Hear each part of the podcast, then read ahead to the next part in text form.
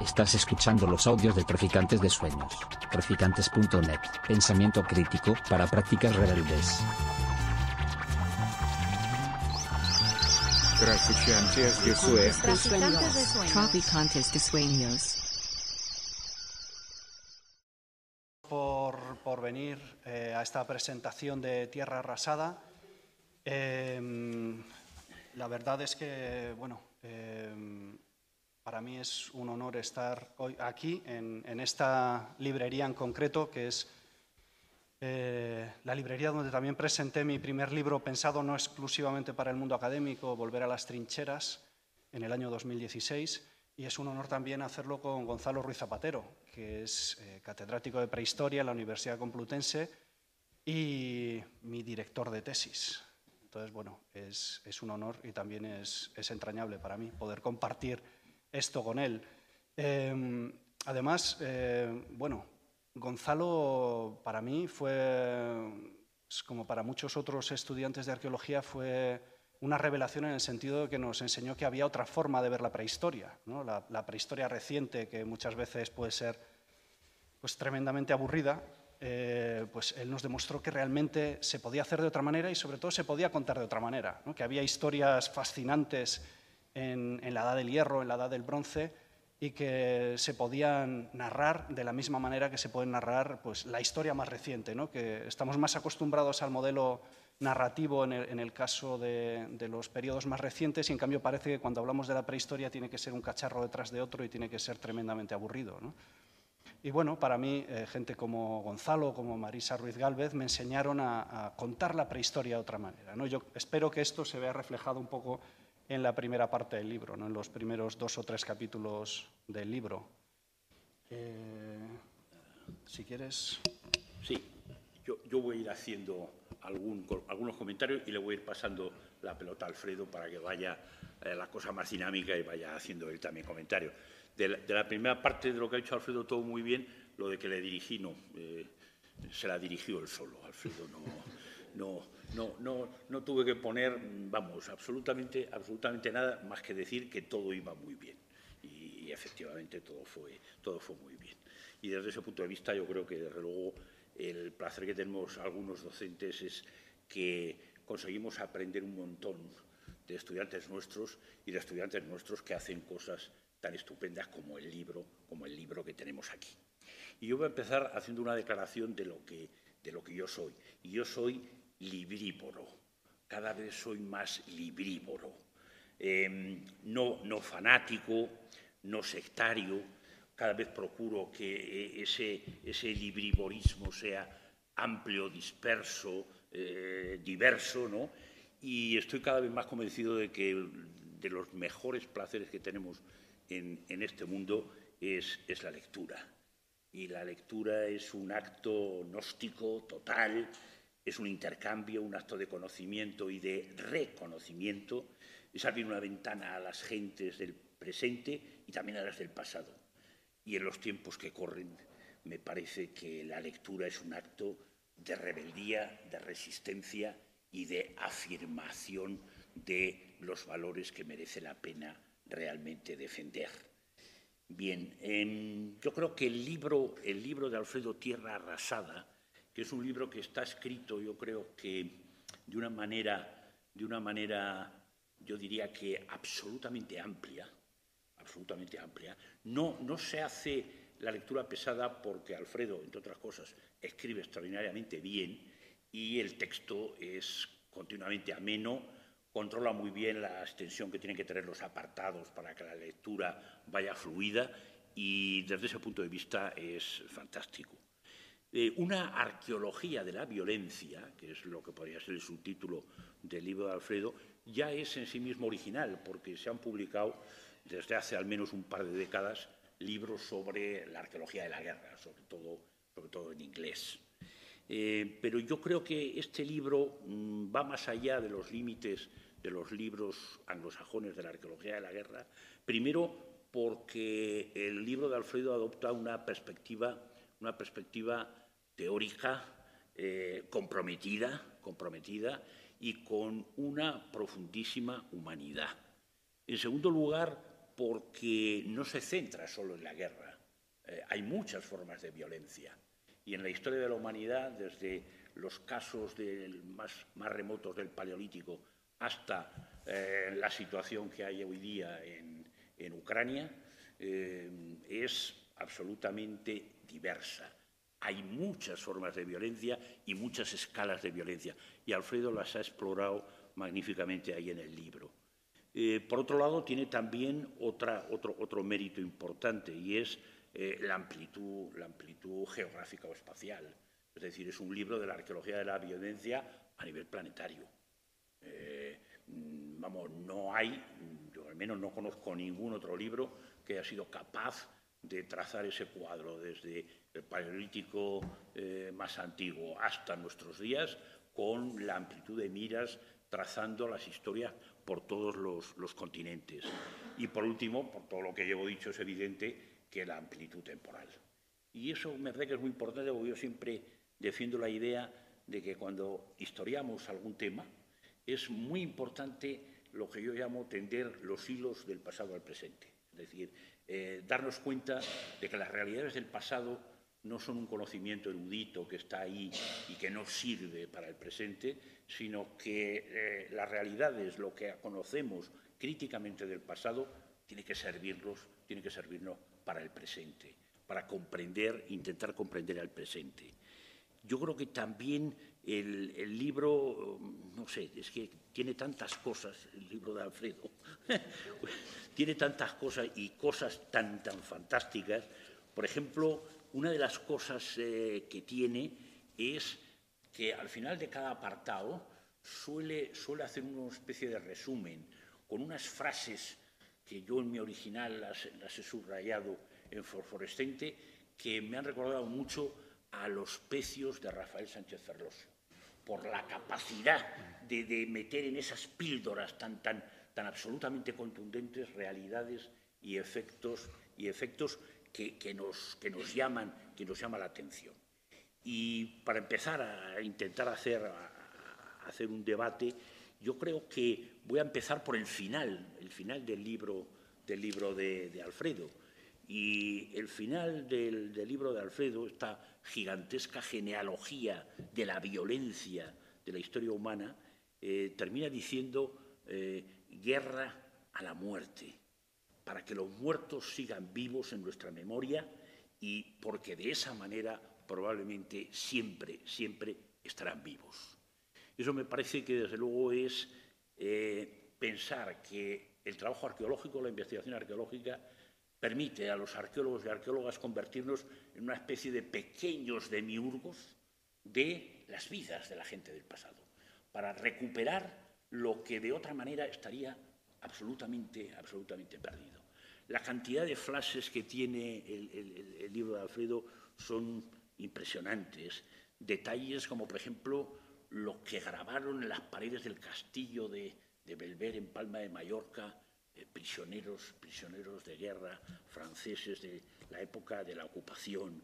O, por ejemplo, yo qué sé, eh, el soldado eh, Cunningham, que ha quedado inmortalizado porque quien le estuvo asistiendo y dejó registro escrito fue nada más y nada menos que el gran poeta estadounidense Walt Whitman. Y eso es un caso también absolutamente especial.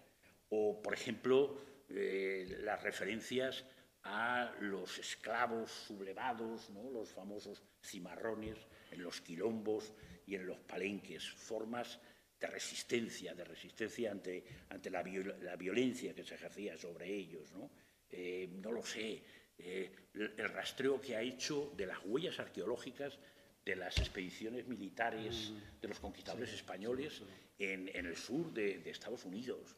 Es decir, cómo mm, se pueden descubrir huellas de expediciones en las que únicamente teníamos referencias escritas vagas, imprecisas y a veces ni siquiera sin poder reconstruir los propios, los propios itinerarios. Y no digamos ya hacia el pasado, bueno, pues las famosas fosas de las masacres neolíticas, mm. con una frase también muy contundente de Alfredo, terminó el neolítico, empezó la guerra. Eh, me recuerda a un libro de chistes francés de Laurent de los años 60, que era una viñeta que ponía el neolítico, la civilización, la domesticación. Y luego al lado había otra viñeta que decía, y la cultura. Y era una guerra en una empalizada neolítica que se estaban ahí eh, matando unos, unos y otros. Bueno, pues todo eso, todo eso lo, recoge, lo recoge el libro de Alfredo. A mí, una de las cosas que me gustaría saber es, eh, es verdad que llevas mucho tiempo eh, bueno, excavando sitios, ¿no? yacimientos donde se ha ejercido violencia, eh, relacionados a veces con la guerra, a veces simplemente con la, bueno, simplemente con la represión en mm. condiciones muy duras. Recuerdo la visita que hicimos hace años a Bustar Viejo, impresionante, impresionante. Lo, que pudimos ver allí de cómo vivían en, en, casuchas, que me ha recordado las que referencias en el libro de la isla de Cabrera, ocupando, ocupando estructuras romanas, incluso en alguna habitación la gente del sur utilizando una cerámica, una cerámica sigilata romana. ¿no? Bueno, esa trayectoria la tienes ahora, pero ¿cómo se te ocurrió o cuándo se te ocurrió la idea de que todo eso podía vertebrar un, libro, un libro que se lee maravillosamente bien y que traza verdaderamente el cuadro de cómo ha sido la violencia eh, con una atención, yo diría, preferente. Normalmente la historia ya sabemos quién la escribe, los mm. vencedores. Y en este caso el acento está puesto en quienes han sufrido la violencia. Quienes han sufrido la violencia que muchas veces no han tenido la más mínima oportunidad de dejar ninguna, ninguna huella. El capítulo penúltimo, si no recuerdo mal, recoges algunos de los restos que, se encontraron de, niños en, las propias excavaciones recientes, ¿no? Y dices una cosa también que me ha, que me ha llamado mucho la atención. Los huesos, en la medida en que nos informan con los isótopos y todas estas cosas de cuál fue la vida de la gente, está muy bien. Pero luego, como morbosidad, desde luego es algo bastante, bastante patético e incluso yo diría despreciable. En Canarias hace unos años hubo una performance artística, así la llamaron, que consistió en que una artista utilizó cientos miles de huesos de los antiguos guanches para hacer un montaje artístico. No sé lo que hubiéramos pensado si nos hubieran hecho algo parecido con, los huesos de nuestros abuelos del cementerio del pueblo de, cada uno. Entonces, mi, curiosidad es cuándo te surgió la idea y no hay ningún precedente de un libro que abarque esto con esta amplitud en torno a la violencia, en torno a la violencia. Sí, incluso las arqueologías que hay de la guerra eh, suelen estar focalizadas en periodos específicos. ¿no? Hay arqueologías de, la guerra prehistórica, por ejemplo, hay bastante, ¿no? la guerra de la antigüedad, pero ninguna que empezara desde el Paleolítico y llegara hasta el siglo XX, ¿no? que incluyera la arqueología contemporánea, que es uno de mis campos de, especialización. Eh, yo llevaba mucho tiempo pensando en, en, cómo hacer una arqueología que fuera narrativa, ¿no? porque la arqueología muchas veces, lo que decía al principio, la asociamos muchas veces a la descripción de la cultura material, de los objetos. Y muchas veces le falta alma a esta arqueología que hacemos. Entonces a mí desde hace años me preocupaba el, contar una arqueología que fuera más narrativa, que fuera capaz de sacar de esos objetos la vida de la gente, ¿no? pero sacarla de verdad, o sea, sentirlos presentes, sentirlos con nosotros. Y cuando empecé a hacer arqueología contemporánea, esa necesidad de, hacer a la gente presente se volvió mucho más perentoria, porque ya no estamos hablando de gente de hace 10.000 años que no acabamos de comprender muy bien muchas veces, ¿no? Tenemos que hacer un ejercicio de traducción para entender sus sentimientos y su cultura. Cuando hablamos de arqueología contemporánea estamos hablando de nuestros abuelos, ¿no? de gente con la que podríamos haber hablado. ¿no? A veces hemos hablado eh, directamente, en muchos casos. ¿no? Entonces la cuestión era cómo hacer que, em, que esa presencia de la gente estuviera, estuviera en, en la narración arqueológica. ¿no? Y mm, para mí esas preocupaciones de la arqueología contemporánea eh, eran pertinentes también para la arqueología de periodos más remotos, de la misma manera que podemos empatizar con la gente de los años 30, ¿no? con nuestros abuelos, porque son nuestros abuelos, pero también porque entendemos su cultura, nos han llegado historias directa o indirectamente de ellos. ¿Por qué no vamos a poder empatizar con gente que vivió hace 5 o 6 mil o 10 mil años? Y hace un par de años estaba preparando un curso online sobre arqueología del conflicto empecé a leer cosas que no había leído hasta, ese momento, ¿no? de periodos, de épocas de la prehistoria que no había tratado, de épocas históricas.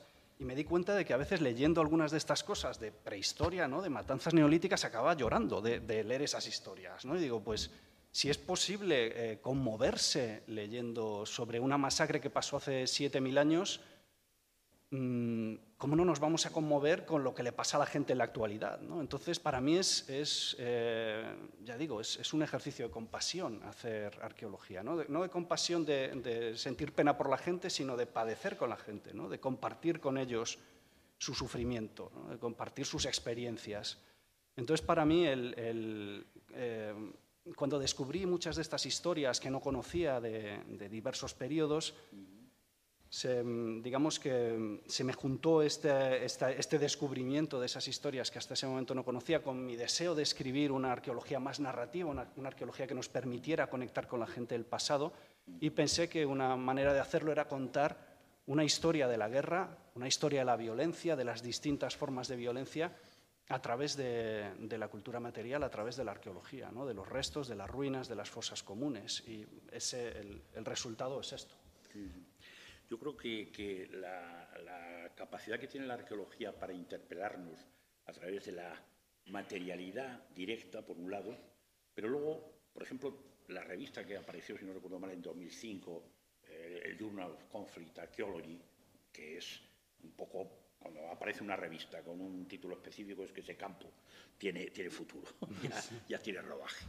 Pero claro, el, el, término en inglés del conflicto no deja de ser ambiguo, es decir, es, es un término que camufla, camufla de alguna manera y no revela las causas del conflicto.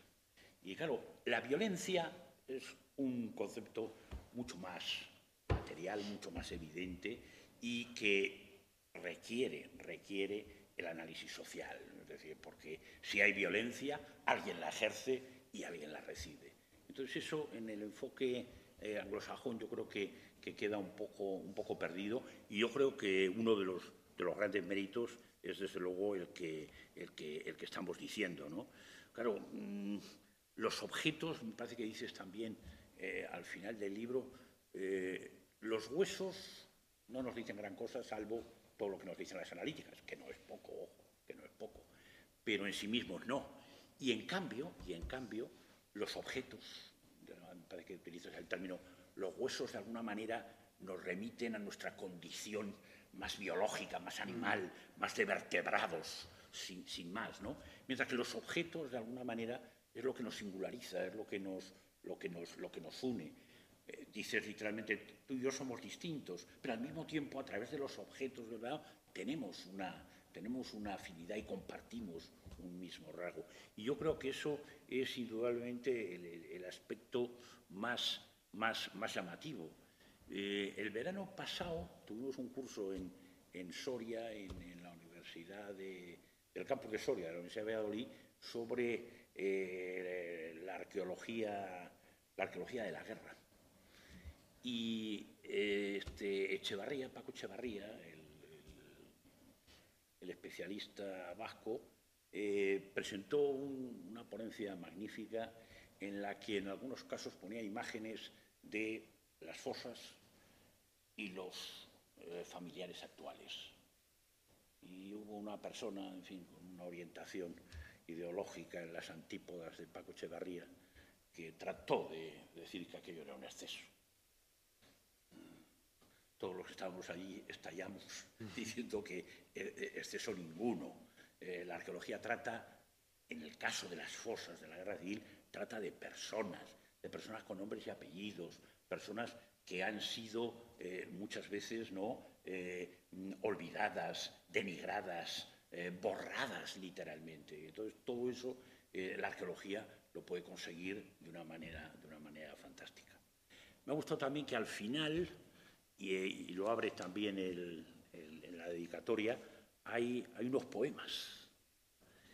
Y eso me ha recordado un libro que leí hace poco y que me pareció un libro fantástico de un poeta chileno, de Raúl Zurita, un gran poeta chileno que fue represaliado y encarcelado por la dictadura de Pinochet. Y el libro se titula Mi Dios no ve. Ya es algo indicativo. Y Raúl Zurita dice en ese libro que la civilización escrita, ha tenido demasiado que nombrar el horror, la muerte, la tragedia, el genocidio, la masacre. Las palabras se enferman de tanto nombrar esas cosas.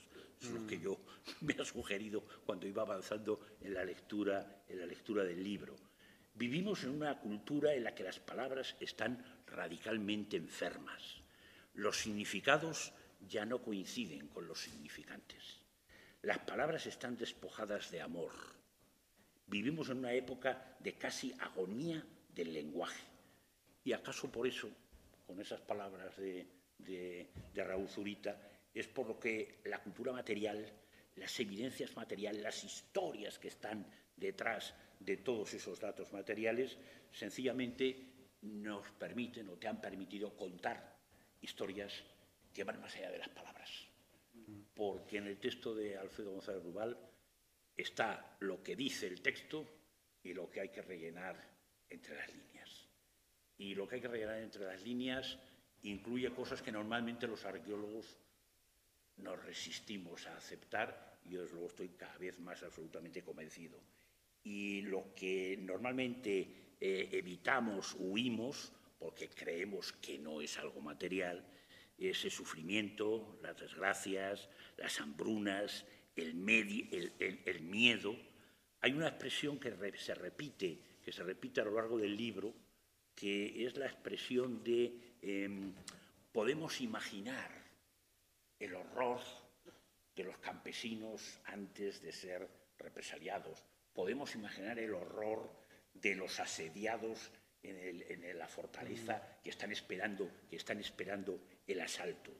Y, yo creo que, que, lo que consigues hacer es mm, una cosa que he encontrado en, en, un escritor búlgaro que está, no he leído su obra, ¿eh? el escritor Gos, Gospodinov, Las Tempestálidas, que utiliza eh, la referencia de que a veces en historia construimos refugios. Y a mí lo que me ha sugerido tu libro es que tú, en el libro, lo que has construido son una especie de memorias refugios. Es decir, conseguir que dentro de todo ese olvido de la historia haya, haya espacios, memoria, refugios, memoria para muchas de las historias que hay detrás. Igual que creo que también es un acierto que aparte de las descripciones claras, nítidas y sobre todo vibrantes, hay otra cosa que a veces la gente o algunos colegas no les gusta mucho, es los números, la cuantificación. Mm. A mí me parece que es muy importante. Y las referencias a número de muertos, eh, cómo fueron las heridas, cómo se reparten porcentualmente en las distintas partes del Estado, todo eso yo creo que es crucial. Y eso no es morbosidad, es recuperar lo que en el puro registro solo se ve. Hay que interpretarlo. Eso lo has tenido presente a lo largo yo creo que de, todo, de, todos los, capítulos del libro, de una manera, yo diría además, como ecuánime, es decir, está aplicado desde Yebel Sahaba, la necrópolis, ¿no? de, ahí de, los primeros, las primeras evidencias de la guerra a finales del Paleolítico Superior, hasta eh, las, cosas de, las cosas de la guerra civil. Mm. Y, esa, esa obsesión por cualificar y cuantificar ¿Puedes, comentar algo? Eh, bueno, hay varias cuestiones aquí. Em, por un lado está el, propio verbo contar, lo que significa. Hay un, sociólogo, un colega eh, sociólogo, Gabriel Gatti, que se especializa en desaparecidos, en el fenómeno de la desaparición contemporánea, ¿no? en Argentina, en Chile, en Uruguay. Y él dice que es importante contar, ¿no? porque es gente que ha sido descontada. Pero cuando hablamos de contar no se refiere solo a narrar, sino se refiere a contar numéricamente. ¿no? Entonces las dos cosas tienen que ir de la mano. Y muchas veces hemos tenido este debate que es un poco estéril en las ciencias sociales y en las humanidades de lo cualitativo frente a lo cuantitativo. ¿no? Entonces los antropólogos rehuyen de lo cuantitativo porque les parece que es muy frío y es inhumano, mientras que los sociólogos o los economistas se centran en normalmente lo cuantitativo. ¿no? Y yo creo que los arqueólogos eh, necesariamente somos cuantitativos, porque contamos fragmentos de cerámica, hachas, números de casas, hiladas de los muros, no podemos concebir nuestra, nuestra disciplina sin contar. Y a veces nos hemos olvidado de, contar en el sentido narrativo. ¿no? Pero yo creo que realmente podemos hacer las dos cosas. ¿no? Y hay ejemplos maravillosos de arqueología que cuenta en esos dos sentidos, ¿no? en el de enumerar y en el sentido de, narrar. Entonces yo creo que es, que es importante, sobre todo cuando hablamos de violencias, ¿no? porque mm, a veces es difícil hacerse una idea de la escala. Y por otro lado, también muchas veces contar es hacer presente a esa gente. ¿no? Si os digo, eh, en esta racia mataron a, siete mujeres y a quince niños, los estás haciendo presente, estás recuperando su presencia. ¿no? Es uno, dos, tres, cuatro, cinco. Y creo que es tan importante como contarlo bien cualitativamente, ¿no? como narrarlo. Absolutamente, absolutamente cierto. Y, y yo creo que eso es algo que, por ejemplo, otras orientaciones teóricas huyen, por ejemplo, de la cuantificación como, como del diablo, ¿no?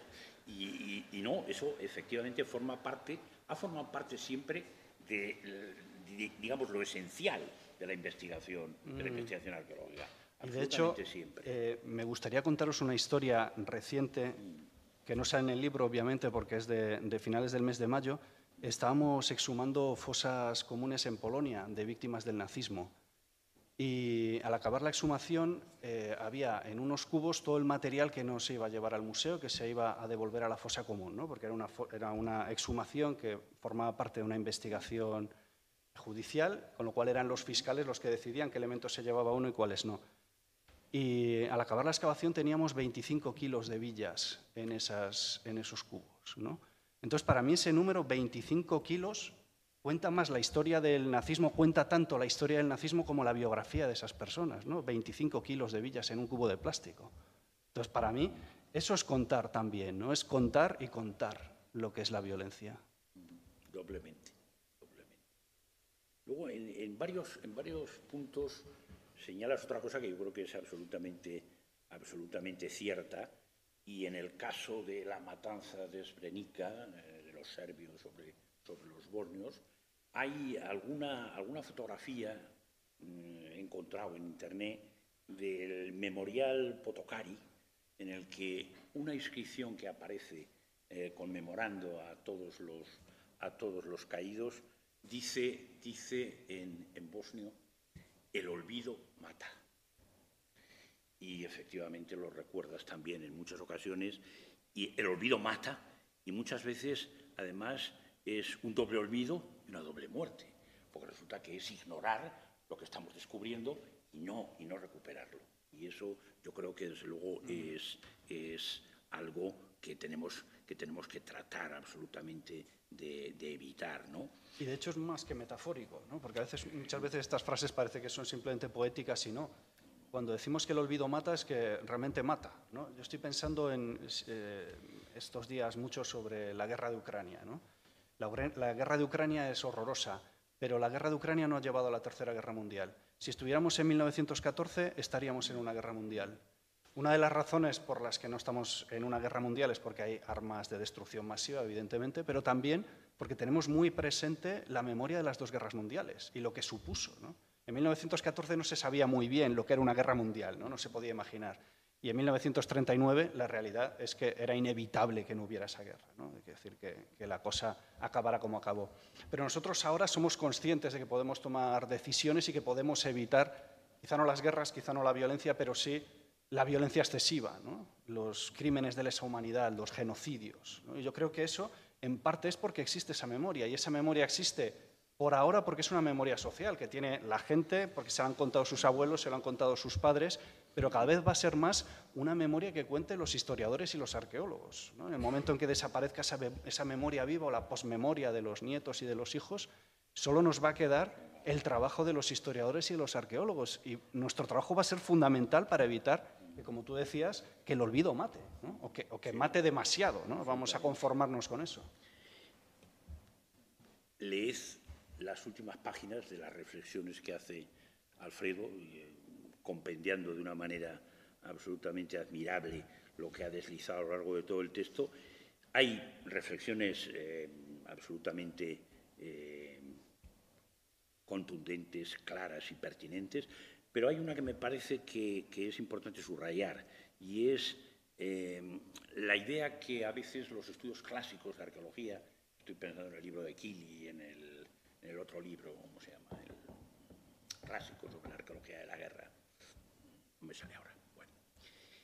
¿Por qué? Porque parten de la base sencillamente de que como eso se puede documentar en las sociedades tribales, no estatales, incluso contemporáneas, por ejemplo en las tierras altas de Nueva Guinea, eso significa, significa que la guerra y la violencia eh, son algo innato en la naturaleza humana.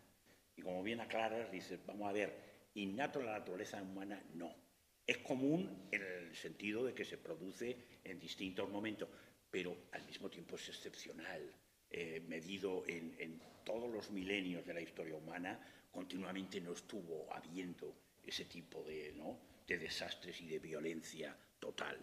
Y por otro lado, otro mito que también me parece que es importante desmontar, que es la idea de que, bueno, pues desde el paleolítico o el neolítico, ¿no?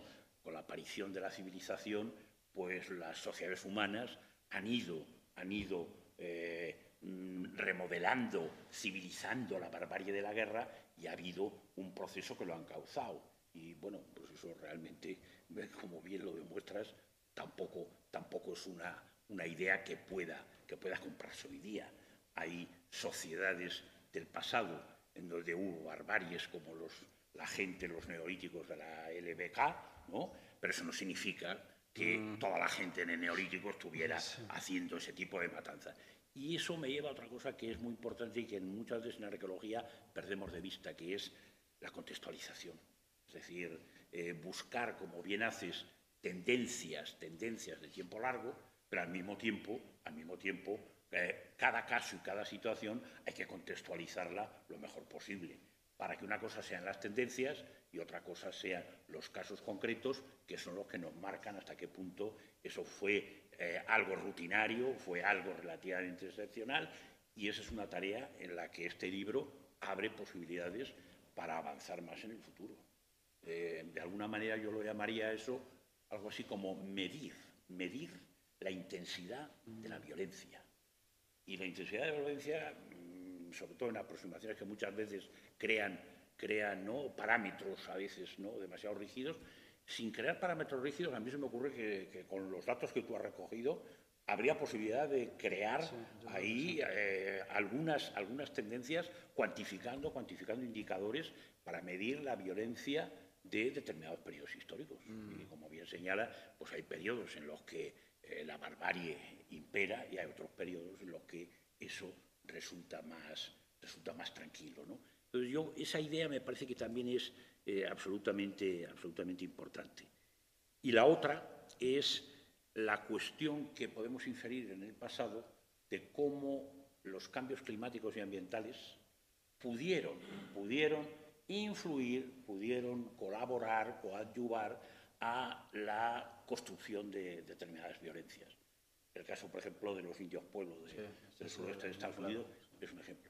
Y señalas otra cosa que me parece que merece la pena que, lo comentes un poquito más, es, bueno, la arqueología a veces eh, corremos el riesgo de que sea una especie de, de crónica más o menos erudita de lo que sucedió en el pasado sin impacto en el presente. Y en cambio, en la situación actual, con la realidad del cambio climático, la arqueología puede proporcionar información, registros, advertencias, para que utilizas la palabra expresamente, para la situación en la que estamos, en la que estamos inmersos.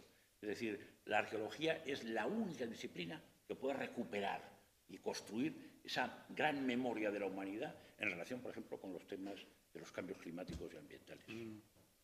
Sí, y, yo creo que da una visión bastante distinta a la que se suele tener, porque muchas veces se habla de hay cambio climático, entonces es más fácil que haya violencia, que haya conflicto, etcétera. Es que no estamos hablando de cambio climático en general, ¿no? sino que estamos hablando es de crisis climáticas. Cuando tenemos estos casos no ya de violencia o de colapso civilizacional, sino casos de, violencia excesiva, como el que estábamos comentando de los indios pueblo, donde ahí masacran aldeas enteras, los hacen trozos, se los comen, o sea, una cosa eh, horrible. ¿no? Eh, no es simplemente que haya habido un cambio climático, porque esto es gente que vive en el sudoeste de Estados Unidos, en el desierto, están acostumbrados a un, clima muy duro, muy hostil. El problema es cuando hay una crisis, cuando el clima deja de ser predecible, cuando un día tienes unas precipitaciones brutales y después tienes cinco años que no llueve nada, es muy difícil adaptarse a ese tipo de crisis climáticas. Y eso es lo que nos debería preocupar, ¿no? pensando en el futuro, que lo, que tenemos en estos momentos no es solo un cambio climático, es una crisis que está volviendo el, clima mucho más impredecible. Entonces, eso eh, es un reto a la hora de, que nos consigamos adaptar. ¿Qué pasa? Que nosotros lo que tenemos ahora, que no tenían los indios pueblo, más allá de la tecnología, ¿no? que muchas veces parece que la tecnología lo soluciona todo, es ser conscientes de, en el pasado, eh, lo que ha significado el hecho de que haya crisis climáticas, de que el clima se vuelva impredecible. Entonces, esto por lo menos nos debería eh, dar unas pautas para reaccionar, ¿no? para pensar, tenemos que actuar de alguna manera, ¿no? eh, sobre todo en aquellos sitios donde las crisis climáticas son más fuertes. Lo estamos viendo, por ejemplo, pues en el caso del Sahel. ¿no? ¿Por qué el Sahel, o lo que se llama el arco de inestabilidad que va del cuerno de África a Myanmar, porque son estas zonas donde tenemos conflictos continuamente emergiendo eh, pues, eh, diariamente, porque es la zona donde esta crisis climática se está viendo más. ¿no? En Etiopía, que es donde yo he trabajado muchos años, están oscilando entre sequías extremas y lluvias torrenciales, ¿no? y no se puede predecir. No, no, es el, el, el, las sequías, digamos, repetitivas que han tenido cíclicas a lo largo de los últimos 500 o 1000 años, sino que son episodios mucho más impredecibles y mucho más intensos. Y bueno, eso está dando lugar a escenarios extremadamente conflictivos. Muchas veces, cuando hago este tipo de comparaciones, hay gente que me dice que es presentismo. No es presentismo, es un análisis comparativo de larga duración, simplemente. ¿no? Sería estúpido que no tengamos en cuenta estas cuestiones. Esto no quiere decir que después no vayamos a entender a los indios pueblo dentro de su propio contexto, ¿no? cómo ellos percibían la violencia, el carácter ritual, por ejemplo, de la violencia excesiva de los, de los ¿no? eh, entender también cómo ellos entendían la crisis climática ¿no? desde una perspectiva pues, eh, animista completamente distinta a la nuestra, pero eso es perfectamente compatible con tratar de extraer lecciones que sean útiles para el presente ¿no? y para el futuro. Igual que supongo que también habrá más de uno que piense que el libro de Alfredo González Rubal, Tierra Arrasada, es un libro que toma partido. Y claro, mi respuesta es muy clara.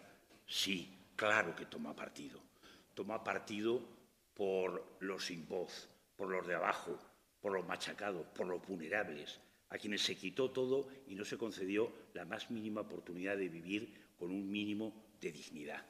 Pero a eso yo no lo llamaría tomar partido en el sentido ideológico, le llamaría sencillamente hacer que la arqueología y la historia tengan una dimensión humanitaria, sencillamente una dimensión humanitaria, que me parece que es, desde luego, absolutamente lo más, lo más, lo más relevante. Y que es totalmente compatible, además, con hacer un trabajo perfectamente riguroso y objetivo, ¿no? que parece muchas veces que por el hecho de que tengamos un punto de vista nos dedicamos a tergiversar los datos. ¿no? Y yo creo que todos los que somos arqueólogos nos, resulta gracioso esto, bueno, es preocupante también, ¿no? Pero es gracioso porque cuando estás en una excavación arqueológica, lo que estás preocupado es que te salga todo bien, ¿no? El rellenar bien las fichas de UE, el meter todos los datos en la estación, el hacer la topografía, en que no se te escape ninguna cosa ni un centímetro, ¿no? Y después con eso tú construyes una memoria arqueológica que pretendes que sirva a los colegas, que puedan reinterpretar tus datos, eso es lo básico de nuestra disciplina y de cualquier ciencia, ¿no? Que nuestros datos sean falsables. Y después ya, al final, uno construye su historia a partir de esos datos, ¿no? esa historia que, digamos, tiene ese elemento subjetivo de cómo vemos la realidad, eh, qué cosas nos interesan más o menos, pero mm, en realidad quienes mm, niegan este elemento subjetivo eh, son los que tienen las agendas políticas más preocupantes, normalmente. ¿no? Sí, evidentemente. Otra cosa que también de, de las partes del final, de las, un poco de la recapitulación, que me parece que abre también muchas, muchas posibilidades de investigación futura, es la idea de aproximarnos a construir escalas, aproximaciones multiescalares, ¿no? desde los sitios, el caso, por ejemplo, de la batalla eh, de la Edad de Bronce de Tolense, que evidentemente ha abierto una perspectiva que nadie hubiéramos imaginado, que en la Edad del Bronce Europea hubiera habido un combate en campo abierto con miles de individuos. Peleando, es decir, como si estuviéramos casi casi en la caída del, del Imperio Romano o algo por el estilo, sí, solo sí. que dos, más de dos milenios antes. ¿no? Entonces, eso yo creo que eh, permite también mirar a otra cosa que normalmente en la investigación arqueológica ha jugado siempre un papel muy secundario cuando no eh, prácticamente está ausente y que tú, re, digamos, remachas en, en, en, muchos puntos, que es la cuestión demográfica. Eh, la demografía, el tamaño, el tamaño de las sociedades humanas yo creo que mm, condiciona muchas cosas. Y desde luego no es lo mismo ser un pequeño grupo cazadores-recolectores que una ciudad neolítica con 5.000 individuos eh, teniendo que organizarse cara a cara. Y esa perspectiva demográfica tiene también mucho que ver con la violencia, y lo señala también en algunos casos. Bueno, la mortalidad que podía haber en una de esas batallas de la edad del bronce o de la edad del hierro, el efecto demográfico que tenía que tener para aquellas sociedades tenía que ser demoledor, porque suponía prácticamente no, no diezmar, eh, reducir a la mitad a poblaciones, eh, además con los problemas de recuperación de cara, de cara al futuro. Y la demografía, por la dificultad que tiene en arqueología, que es algo evidente, pero yo creo que también es una variable que, tenemos que también ser cada vez más capaces de intentar aproximarla en la, medida que podemos. Yo a mis estudiantes siempre les digo lo mismo. La arqueología es la ciencia de lo fragmentario. Trabajamos con trozos. Como decía el humorista, el humorista Gila, todo por los suelos y todo roto. con eso es con lo que tenemos que trabajar. Pero en la demografía nos sucede algo parecido. Claro, si vamos a esperar a tener registros demográficos de relaciones, de parentesco, de matrimonio, etcétera, porque pues, nos cruzaremos de brazos y no haremos nada. Pero yo creo que esa es mm. una variable, yo creo que es una variable también importante. Sí, yo la verdad es que era una cosa, sobre demografía eso en general sí que había reflexionado más, mm. pero no tanto en el contexto de la guerra, ¿no? para los periodos más antiguos. Mm. Y es verdad que siempre es un poco como los blockbusters de Hollywood, ¿no? La película mm. más taquillera, la que ha permitido que el estudio gane más dinero. Bueno, claro, con dinero del año 2023, ¿no? Vamos a verlo en perspectiva ¿no? de, qué población había y cuál era la inflación desde el año 1950. Pues con la demografía pasa algo parecido, ¿no? Cuando te dicen, en la batalla de Bosworth murieron 10.000 soldados. Pues que, que se mueran 10.000 soldados o 5.000 en el siglo XV en Inglaterra es mucho más que los 50.000 soldados que perdieron los, ingleses en la, eh, o los británicos en la batalla del Somme en la Primera Guerra Mundial. ¿no? Eran catástrofes tremendas. Y esto a mí me lleva a otro tema, más allá de la cuestión cuantitativa de lo demográfico, que es la cuestión de la memoria del trauma. ¿Qué significa para una sociedad de repente que le desaparezca el 30% de la población? Y hay un estudio muy interesante, que creo que no lo menciono aquí, de lo, que suponían las guerras oplíticas en términos demográficos, como cuando una batalla salía mal entre dos ciudades-estado que a veces tenían 4 o 5 mil habitantes, significaba que esa ciudad-estado quedaba desprovista de sus hombres en edad militar, a veces durante generaciones, porque era gente pues, que no tenía hijos, que no se casaba, cuyos hijos no se convertían en militares, ¿no? incluso ya desde un punto de vista estrictamente castrense, es tremendo ¿no? la, crisis que suponía, suponía para estas sociedades donde lo bélico tenía una importancia tan grande, ¿no? La propia supervivencia de la polis, el hecho de que no dispusieran ya de hombres que pudieran defenderla, porque se habían desaparecido en una batalla que duró media hora, resulta que habían muerto el 40% de, los hombres en edad militar, Y eso lo, que lleva a imaginar, como bien señalas, es lo que supone eso en el caso de la población superviviente, es decir, de las mujeres, de los ancianos, de los niños, y cómo la huella de ese conflicto, de esa violencia, se perpetúa. Es decir, como señalas, no es una cosa que sea recuperable en, unos pocos años, no, no, esa huella tuvo que quedar ahí a lo largo de varias generaciones. Y eso mm, es algo también, eh, digamos, inmaterial, que no podemos, no podemos asir, pero que indudablemente existió.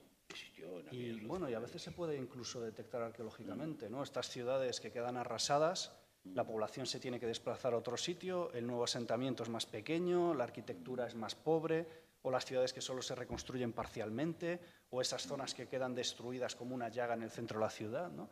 Y esto es algo que es curioso porque se ha pensado más para la época contemporánea, ¿no? Yo, eh, cuando fui la primera vez a Berlín, aluciné de decir, pero esto está hecho una mierda todo, ¿no? O sea, está todo lleno de solares vacíos, ¿no? Una de las ciudades más importantes de Europa, o sea, lo que estamos viendo es una ciudad destruida por la Segunda Guerra Mundial todavía hoy, ¿no? ¿Y qué significa para la gente vivir en una ciudad llena de huecos, de, huecos que son eh, traumas también, ¿no? De historias traumáticas para la gente que vive ahí. Entonces, mm, empecé a pensar también lo que qué significa esto en el pasado, ¿no? Estas ciudades semifantasmas, ¿no? semiabandonadas, donde viven muchas veces simplemente viudas, donde viven niños, donde viven ancianos, donde viven los supervivientes. Yo estuve hace pocos años en, Berlín, no había estado nunca. Y esto que estás contando, igual que visualizar ¿no? todo el perímetro del muro y demás, y lo que dices, todavía espacios que hay de la huella de la Segunda Guerra, es una cosa que, que desde luego me, llamó mucho la atención. Igual que otra cosa que no sé si lo, conoces, que es el, la isla de los museos de Berlín, eh, el museo que hay, un museo muy rarito, que es el Museo de la DDR, es el Museo de la República Democrática Alemana. Un museo en el que lo que tienes recreado es cómo era, cómo era, digamos, pues un cuarto de estar y un dormitorio de un berlinés oriental, oriental por ejemplo, en los años 60, ¿no? con, con, la, con, la, Guerra Fría. Y claro, y está muy bien porque es muy arqueológico, es decir, mm. no tiene la intención de ser una cosa arqueológica, pero claro, te enfrenta con elementos materiales, la vajilla, los detalles, los muebles, que indudablemente tienen un fuerte contenido, un fuerte contenido arqueológico, mm. muy fuerte, muy fuerte.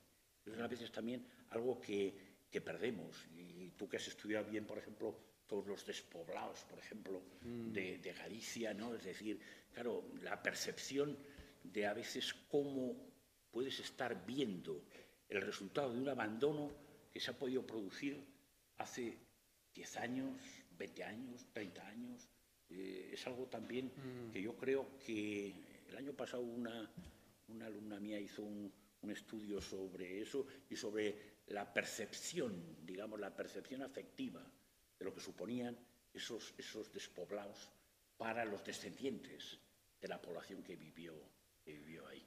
También tiene mm. una dimensión, yo creo que no solo arqueológica, sino también emotiva, fuertemente emotiva. Es interesante esto que dices de, de la de estos espacios contemporáneos reconstruidos muchas sí. veces en museos, ese elemento afectivo que tienen.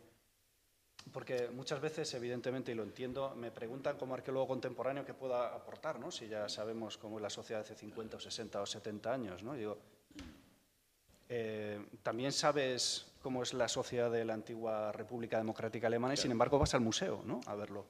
Entonces, Parte de lo que hacemos los arqueólogos contemporáneos es recuperar esa dimensión afectiva de lo material, de los entornos domésticos y verlos de otra manera, ¿no? ver la historia de forma más tangible, más visual y más emocional también. ¿no? Y con la guerra sucede exactamente eso. ¿no? Con, con, el caso de la guerra contemporánea debe ser de los fenómenos que están mejor registrados, ¿no? de todas las maneras, eh, con filmaciones, eh, grabaciones de voz, fotografías. Entonces parece un poco redundante encima hacer arqueología. Y sin embargo, la arqueología sigue aportando esa dimensión de lo que se puede tocar, de, que esto sucedió de verdad. ¿no? Yo cuando estaba ahora exhumando las fosas en, nazis en Polonia, todo el mundo conoce el genocidio y ha, ha oído hablar de, pues, del asesinato en masa de los polacos y demás, pero eso es una cosa y otra estar allí tener las semillas, como os decía antes, en las manos. ¿no? Y esa es una experiencia que no se puede contar, o que es difícil contar, en el sentido tradicional eh, hermenéutico de la palabra, ¿no? de explicar la cultura material. No se trata de que yo se explique la cultura material, sino que trate de, hacer presente esa cultura material, ¿no? la experiencia, el shock de lo que es tener en las manos las hebillas de 7.000 personas que han sido asesinadas. Y porque además esa materialidad eh, te estás dando cuenta que comunica y transmite y te permite interpretar cosas que no están en los textos. Por mucho que haya muchos detalles, la naturaleza del conocimiento que generamos a través de la materialidad arqueológica y de la documentación escrita eh, es, es, diferente. Es diferente. Es de una naturaleza diferente, diferente y por eso es un poco estéril también tratar de compararlo, ¿no? porque son, son dos discursos muy distintos. Y está bien que existan los dos, creo yo. Vamos, yo no espero explicar cosas que no sean capaces de explicar los historiadores en general. ¿no? Creo que está perfectamente establecida digamos, las grandes líneas de la historia contemporánea, pero sí creo que podemos aportar estos otros elementos. Pero en cambio me da la sensación de que a veces desde el lado de los historiadores eh, ese, ese, ese, respeto me parece que a veces no, no está tan claro. Es decir, sí. hay una idea de que todo lo que no esté en, en, en, las fuentes escritas y en los textos escritos es elucubración, es una interpretación de, de esta gente que hace historia con, mm. con, con, las cosas rotas. Y... Pero ha cambiado un montón en los últimos sí. años. ¿eh? Yo me acuerdo de cuando empecé, ¿no? de que realmente era la, la, actitud era un poco de desprecio. Ahora, Jo, yo ahora no- noto que hay mucho más interés en lo que hacemos, más respeto, y creo que no es por estirar un poco piedras a nuestro tejado, no, no creo que sea por lo bien que hemos hecho nuestro trabajo, sino porque creo que hay más conciencia de la importancia de lo material en la historia, ¿no? que realmente hay que tenerlo en cuenta. Yo creo que bueno, pues nos beneficiamos de esta sensibilidad nueva que antes no tenía la historia. Igual que otro tema que, que lo has tratado y que no conozco ningún, ningún estudio que lo haya abordado, que es cómo, cómo la violencia, sobre todo la violencia extrema, como, como la denominas, ha configurado, configurado los paisajes, los paisajes en los, que viven las sociedades humanas, desde el Paleolítico hasta nuestros días, y cómo esas escalas de intervención e influencia en los paisajes cambian. Lo que podían hacer los neolíticos era poca cosa, lo- los, campos célticos al final, en fin, eh, ¿no? Algunas obras de fortificación, pero poco más, claro, eso comparado con lo que supuso construir el muro de Adriano ¿no? en el norte, en el norte de Inglaterra, o no digamos ya la gran muralla china, claro, el impacto eh, paisajístico es eh, brutal. Y ahí me parece que hay un terreno en el que eh, has hecho un resumen estupendo, pero yo creo que hay, hay campo para seguir ampliando y explorando cómo la violencia ha contribuido también a lo largo del tiempo y en distinta, con distintos grados de intensidad a esos cambios, esas transformaciones del paisaje. Que sí. Es que yo creo que el, el paisaje es lo que se naturaliza más rápidamente, ¿no? Es lo que enseguida familiarizamos y resulta más difícil desfamiliarizar. Sí. Em, y además ahora con la cuestión del patrimonio y el turismo tendemos también un poco a banalizar ese, ese paisaje que en realidad es una, es una materialización de la violencia. ¿no? Siempre pienso, los paisajes de la del Hierro, eh, el hecho de que la gente estuviera viviendo en, en sitios amurallados con fosos, con parapetos, nos está hablando de una sociedad donde el conflicto era muy habitual, donde la violencia era muy habitual y el miedo era habitual. ¿no? El hecho de que pudieran entrar en tu poblado y pasarte a cuchillo. Las ciudades medievales amuralladas, eh, los, los castillos medievales. ¿no? Y el hecho de que estos fenómenos, en cambio, no existan en otros lados, que yo creo que por eso también es interesante hacer una arqueología global del conflicto, el hecho de que no existan ciudades amuralladas en la Edad Media africana, por ejemplo, ¿no? que sea una rareza, nos indica, nos hace ver más claramente el carácter anómalo de vivir en un sitio fortificado. ¿no? Que lo, lo hemos dado por hecho por- porque somos europeos, porque las murallas de Ávila son bonitas y porque salen en los libros de historia del cole, ¿no? pero en realidad no deja de ser una cosa muy dura, ¿no? muy, muy traumática vivir en un sitio amurallado. Y como dices, muy típicamente también europeo, igual que Mm. otro aspecto que tocas, que es el de la cuestión de la sofisticación en la fabricación de las armas, en las innovaciones tecnológicas, en donde Europa eh, creíamos que era el paradigma universal porque todas esas innovaciones primero se aplicaban a la cuestión militar y bélica y luego venía lo demás. Pero resulta que en América, en, en- en Asia y en buena parte del continente africano, eso es al revés. No es en absoluto el patrón europeo el que encontramos en esos otros territorios. También de hecho, eh, Europa es una anomalía, pero nuevamente somos europeos, la historia europea o la historia occidental es hegemónica y nos cuesta verla desde una perspectiva no hegemónica. ¿no? Por eso eh, yo he puesto tanto hincapié en mirar también la historia desde otros sitios, ¿no? desde África o desde América, aunque Europa sigue teniendo mucho peso en el libro.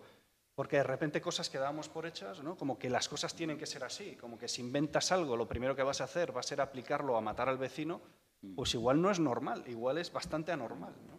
Y este caso la tecnología es muy significativo porque realmente, en este caso Europa sí que se queda sola. ¿no? Eh, Ni, ni en China, ni en África subsahariana, ni en América precolombina, la gente se le ocurrió que lo primero que tenían que hacer con el metal, por ejemplo, era aplicarlo a, a masacrar a otras personas. ¿no?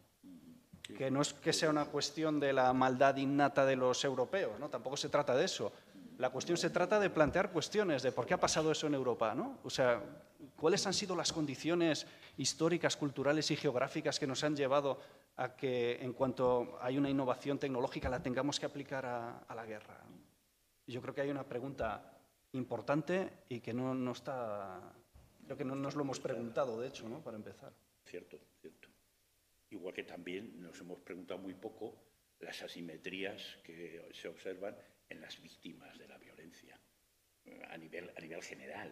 Es decir, porque incluso en Europa da la impresión de que la mayor parte de las víctimas eran sencillamente hombres adultos en guerra y en combate.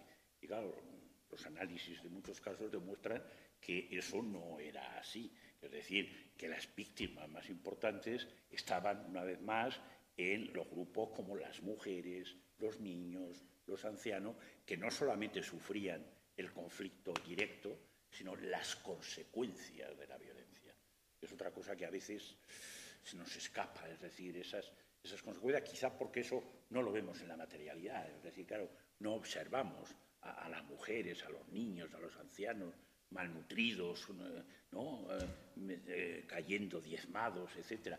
Y como eso no lo vemos, pues parece que eso no, no existió, claro, en absoluto lo que pasa es que, bueno, ahora, claro, hay una sensibilidad distinta hacia estos temas, ¿no? Y estamos empezando a descubrir cosas que lo ves desde nuestra perspectiva actual y parecen obvias. Por ejemplo, el caso de las, las racias de exterminio eh, en las que no aparecen mujeres, aparecen fundamentalmente hombres o niños subadultos.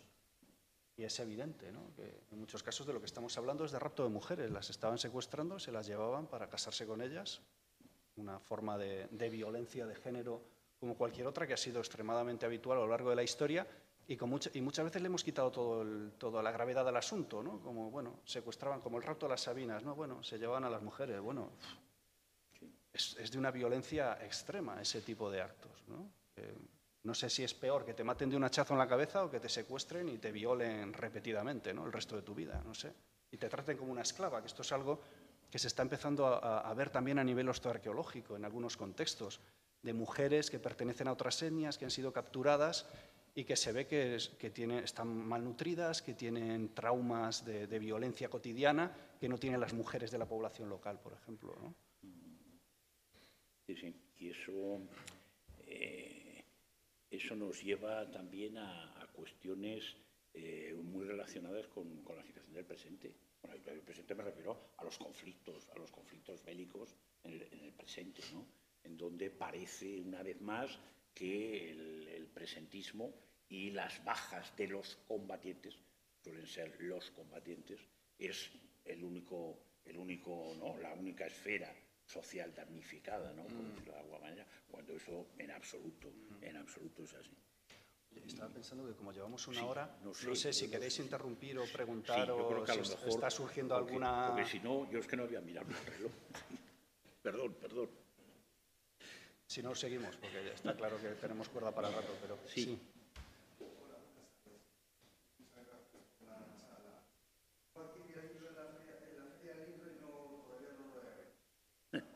Hay que abrirlo.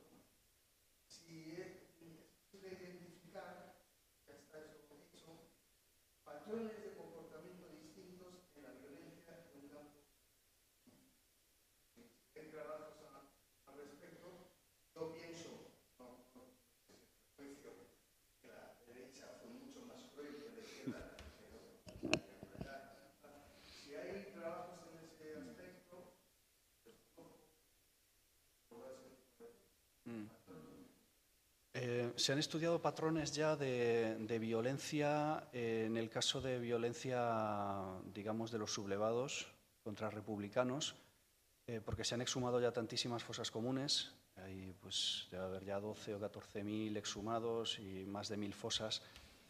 Entonces eso ya permite para hacer lo que contábamos antes, ¿no? esos análisis cuantitativos que al final también ofrecen información cualitativa y se ven patrones claros en distintas regiones de España, ¿no? de la forma que se estaba asesinando incluso a nivel local se ve enseguida cómo había pues, determinadas partidas que mataban de una determinada manera. se ve cuando se han localizado todas las fosas. Eh, la comparación entre los dos bandos es complicada porque no se han podido hacer exhumaciones de víctimas de la violencia revolucionaria porque se hicieron prácticamente todas al acabar la guerra. Lo que sí es un campo interesante que se está empezando a abrir es estudiar los estudios forenses que se hicieron de esas fosas cuando se hicieron. Por ejemplo, en el caso de Madrid hay informes forenses para las fosas de Aravaca y hay datos muy interesantes. Yo lo que he podido ver, eh, hay una persona que está trabajando sobre este tema y hay datos interesantes. La verdad es que al final es una violencia abyecta, se parece mucho. Eh, las sacas, los tiros en la cabeza, los malos tratos. Hay diferencias interesantes en la cultura material, claro, ¿no? a quienes mataban unos y a quienes mataban otros. Entonces, en las fosas de, la violencia revolucionaria se ve que pues, en, buena parte estamos hablando de gente de clase media, clase alta, y se ve pues, que llevaban pues, una pluma de oro, gemelos, la corbata, los restos están muy bien conservados porque los exhuman poco después de acabar la guerra. Entonces es un campo que va a dar mucho juego en el futuro y que nos va a permitir entender mejor esta, esta violencia comparada siempre y cuando también tengamos muy claro que la equidistancia no es, no es posible. como, como sabiamente dice Alfredo, bueno, hay que esperar a tener datos e información y en cualquier caso, mm, insisto, yo creo que la equiparación no es posible. Lo que tuvimos el año pasado en, Soria con, con Paco Echevarría era pues, poner en el mismo nivel de igualdad a, los sublevados del 18 de julio y a las víctimas de, de, la defensa de la República. Mire usted, no. la situación es completamente, completamente diferente, ¿no? Y, por eso yo creo que lo prudente es eh, esperar a tener datos, ¿no? Datos bien evaluados desde el punto de vista de lo que dicen los huesos, que dicen muchas cosas. Dicen muchas cosas. No sé si... Sí.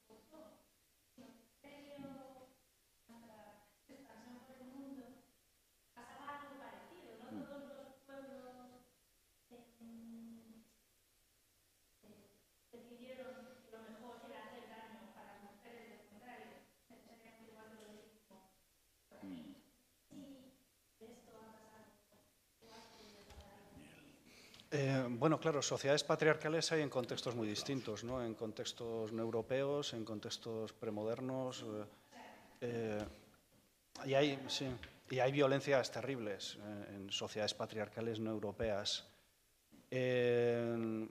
supongo que una de las cosas que hace la modernidad es, expandir un modelo de de patriarcado eh, de cuño europeo, con unas formas de violencia física y simbólica muy específicas, que son las que han dominado después eh, globalmente. Pero, em, claro, para mí lo que ofrecen sociedades tradicionales, sociedades no europeas, muchas veces es encontrar esas sociedades donde no sucede esto, ¿no? encontrar otros modelos que nos permitan imaginar otras relaciones, ¿no? teniendo en cuenta que hay una asimetría de género evidente desde hace miles de años, pero bueno, expandir nuestra imaginación y pensar otras opciones. Pero bueno, está aquí Almudena Hernando, que es súper especialista en el tema, que seguro que puede decir cosas más interesantes.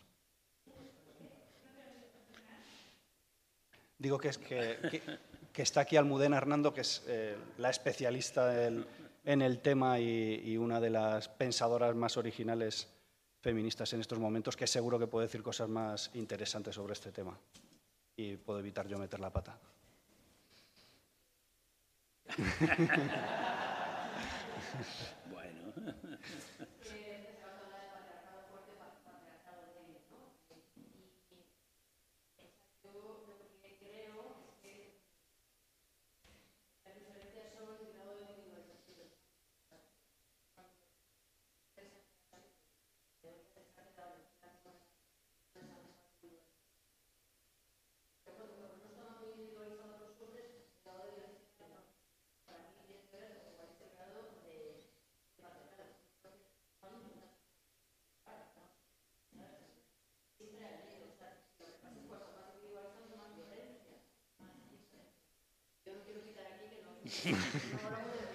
Nada, vamos.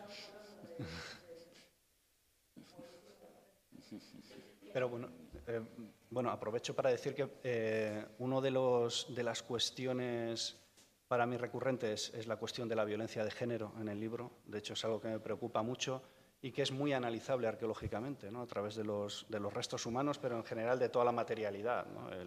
es muy significativo en Europa, por ejemplo, que coincida el origen de la guerra y el origen del patriarcado, ¿no? a partir del cuarto del tercer milenio, ¿no? que aparecen las, eh, las, representaciones de hombres, desaparecen las mujeres del arte, ¿no? las tumbas son mucho más androcéntricas y aparece la guerra. Entonces, eh, eh, son cuestiones, esas, regularidades, desde luego, son, son interesantes y hay, que, hay, que, tenerlas en cuenta.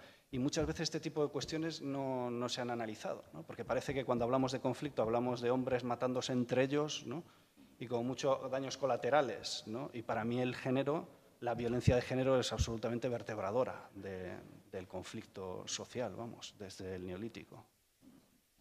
Sí.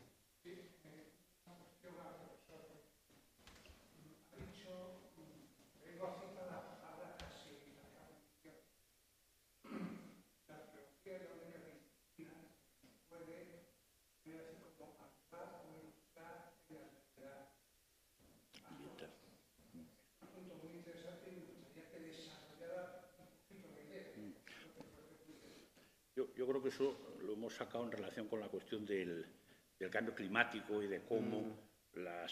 los, cambios ambientales, climáticos del pasado pueden ayudar a entender muchas de las crisis de la violencia. Y, de luego, en arqueología, eh, si, te interesa ese tema, por ejemplo, el, el, especialista británico de origen, pero lleva prácticamente casi toda su vida en Estados Unidos, Brian Fagan, eh, ha escrito cosas eh, interesantes. No sé si el del clima, no recuerdo ahora si está traducido al castellano. Hay, dos o tres libros de Fagan que están traducidos y me parece que uno de ellos es el, estudio, el estudio de la cuestión climática. Y claro, eso lo sabemos porque podemos monitorizar, por ejemplo, eh, la, la, evolución de los cambios climáticos a lo largo, por ejemplo, del último medio millón de años. Y eso es útil, pues, por ejemplo, pues para utilizarlo ahora contra los negacionistas del cambio climático, eh, cuando resulta que tenemos valores que no han aparecido nunca en ese medio millón de años anteriores. Pero demonios han aparecido desde eh, finales del siglo XVIII y principios del siglo XIX con la revolución industrial.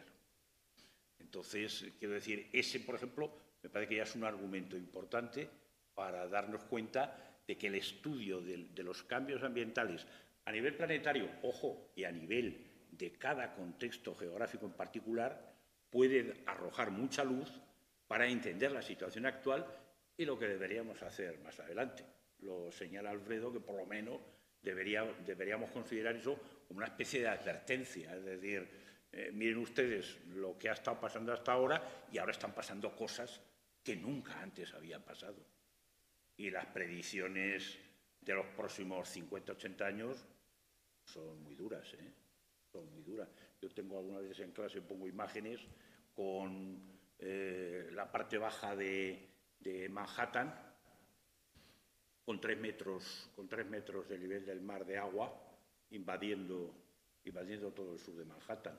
Eso no, eso si no se cambia la situación actual, dentro de 80 años no va a ser ciencia ficción va a ser algo que va a suceder. Va a ser algo que va a suceder. Y insisto, la única posibilidad de analizar qué valoración podemos hacer de lo que está pasando es mirar hacia atrás.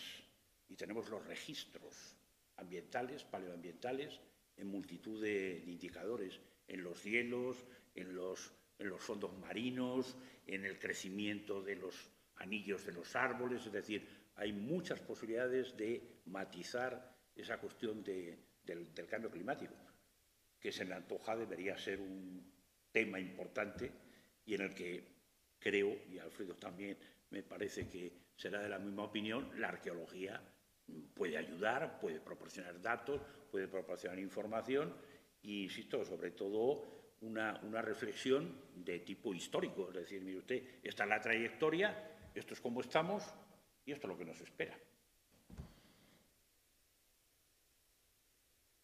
Muy bien. team.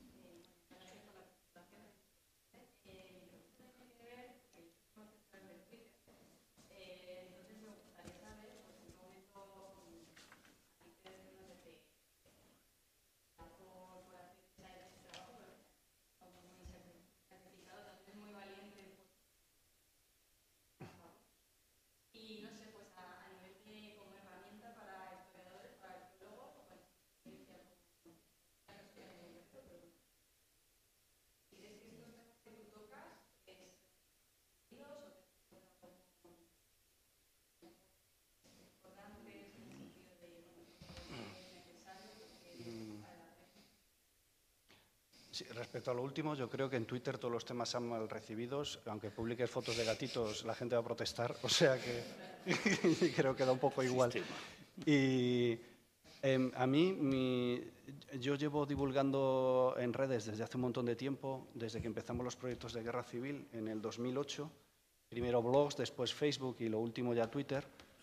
Entonces, para mí ha sido como la continuación natural de lo que siempre he hecho. Lo que pasa es que es, menos visible, pues evidentemente un blog que, Twitter, ¿no? Y a mí una cosa que me ha llamado la atención en los últimos años es que temas que yo consideraba que eran polémicos por mi experiencia, evidentemente, y porque lo son, ¿no? como la guerra civil o el franquismo, en estos momentos yo diría que no son tantos, tanto, o sea, no es que no sean polémicos, es que la gente creo que no se molesta tanto en discutir ya. Y hay otras cuestiones, hay otros periodos históricos que me he visto eh, haciendo hilos en Twitter o discutiendo, de los que no soy experto, pero que están focalizando toda la atención, ¿no? como por ejemplo pues, la monarquía hispánica, eh, la conquista de América, el siglo XIX, eh, cosas que tienen que ver mucho, la reconquista, ¿no? cosas que tienen que ver mucho más con la identidad nacional, que creo que es lo que está en juego en estos momentos, no un modelo de identidad nacional, chauvinista, ultranacionalista, que la guerra civil, ¿no? que, creo que se ha ido convirtiendo en una cosa como mucho más de nicho, como más de ultraderecha, mientras que creo que la batalla que tenemos que dar los historiadores es más en, esta historia de España en general, ¿no? que bueno, cada vez se va más atrás, porque ya ahora los visigodos entran en el tema este, ¿no? supongo que ya los celtíberos están a caer, así que bueno, no, nos vamos a aburrir de, temas. Yo, creo que lo que hace Alfredo, que yo no lo hago, tiene, tiene, aparte de la información que aporta, otro valor, que es algo así como hacer una radiografía de los intereses populares, por así decirlo. Es decir, eh, a mí no me gustan las redes sociales, pero soy muy consciente de que el futuro y la realidad del presente está ahí, está ahí. Y que lo que no esté en las redes sociales, pues va a quedar como un reducto para, para, cuatro chalaos, en el fondo. Eso es así. Entonces, claro, que en, esos foros esté alguien con en fin, con conocimiento, con, sentido común y con una información que es homologable, yo creo que es muy importante. Es muy importante. Si me pongo a reflexionar, deberían hacerlo nuestras propias instituciones académicas. En Estados Unidos, algunas universidades lo hacen, lo hacen desde hace ya tiempo. En, en, nuestro caso, en nuestro caso, hasta donde yo conozco, puede haber iniciativas, a lo mejor, de profesores o de profesoras a título individual, pero institucionalmente yo creo que no, no, no, estamos, no estamos ahí. Y es un error porque, insisto, es desconocer una realidad que, no justo o no, es la realidad mayoritaria en el seno de la sociedad. Yo tuve una experiencia curiosa, un ciclo de conferencias que hicimos con la Fundación March, que las colgaron eh, para ver las conferencias y, bueno, me sorprendió el número el número de seguidores que tenía y me sorprendió también los comentarios. Los comentarios. Porque los comentarios, que hay de todo, por supuesto, pero claro, esos comentarios de alguna manera dibujan, dibujan el perfil de los miles y miles de personas que visualizan esas conferencias. Y normalmente eso, en el ámbito académico, pues eh, no lo desconocemos, no, no, no, no, estamos a eso e incluso en algunos casos de los colegas lo desprecian abiertamente. Creo que eso es, un, error garrafal. Otra cosa es que no nos impliquemos, pero desde luego despreciar la opinión de la mayoría de la sociedad es, una solemne estupidez. Yo, respecto a lo que decías antes de, de cómo lo ves, eh, eh, si te referías a consejos o de cara a arqueólogos, cómo pueden, o historiadores, cómo pueden tratarlo de las redes sociales, para mí es, eh, yo la verdad es que no me lo tomo como una obligación, sino todo lo contrario, es una forma de desconectar y es una forma de explorar temas que me interesan. Entonces, no tuiteo necesariamente de las cosas que sé mejor, porque entonces estaría tuiteando de cerámica del hierro en Galicia y es un poco aburrido, sino de temas que me parecen interesantes y gracias a eso he descubierto muchas cosas que me parecen fascinantes y que, de las que no había leído. ¿no? Entonces yo creo que habría que tomárselo así, ¿no? no tanto voy a contaros lo que sé, sino mira lo que estoy leyendo, lo que estoy aprendiendo y quiero compartir esto que estoy aprendiendo con vosotros. ¿no? Por lo menos eh, así es como me lo tomo yo y eh, así es como me resulta enriquecedor también.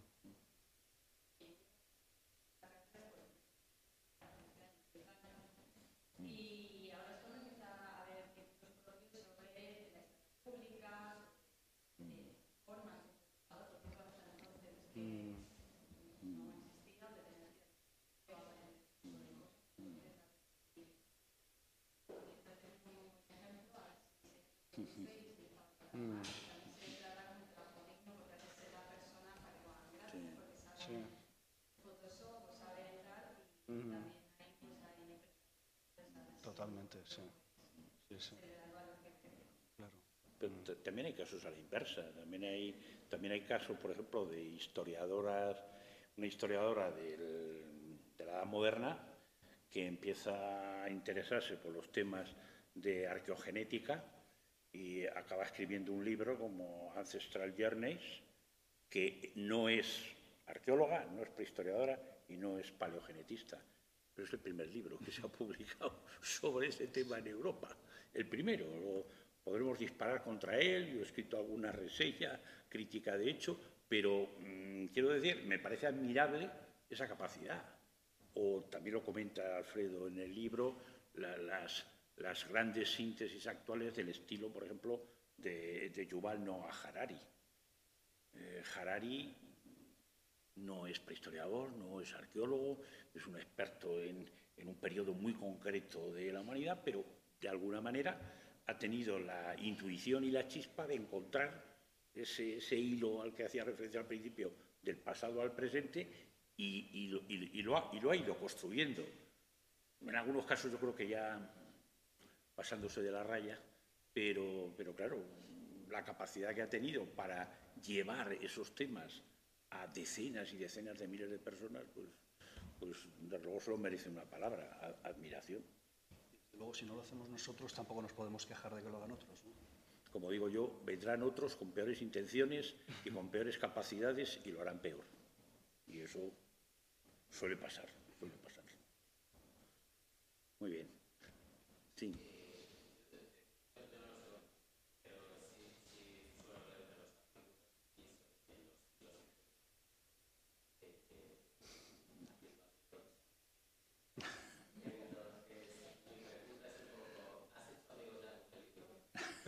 Sí, mogollón, de hecho, sí, me he sorprendido.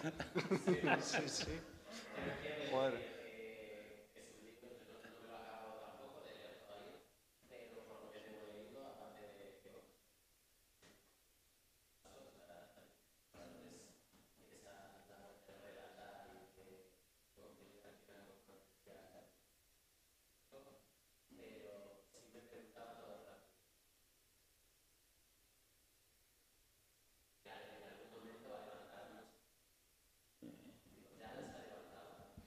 Sí.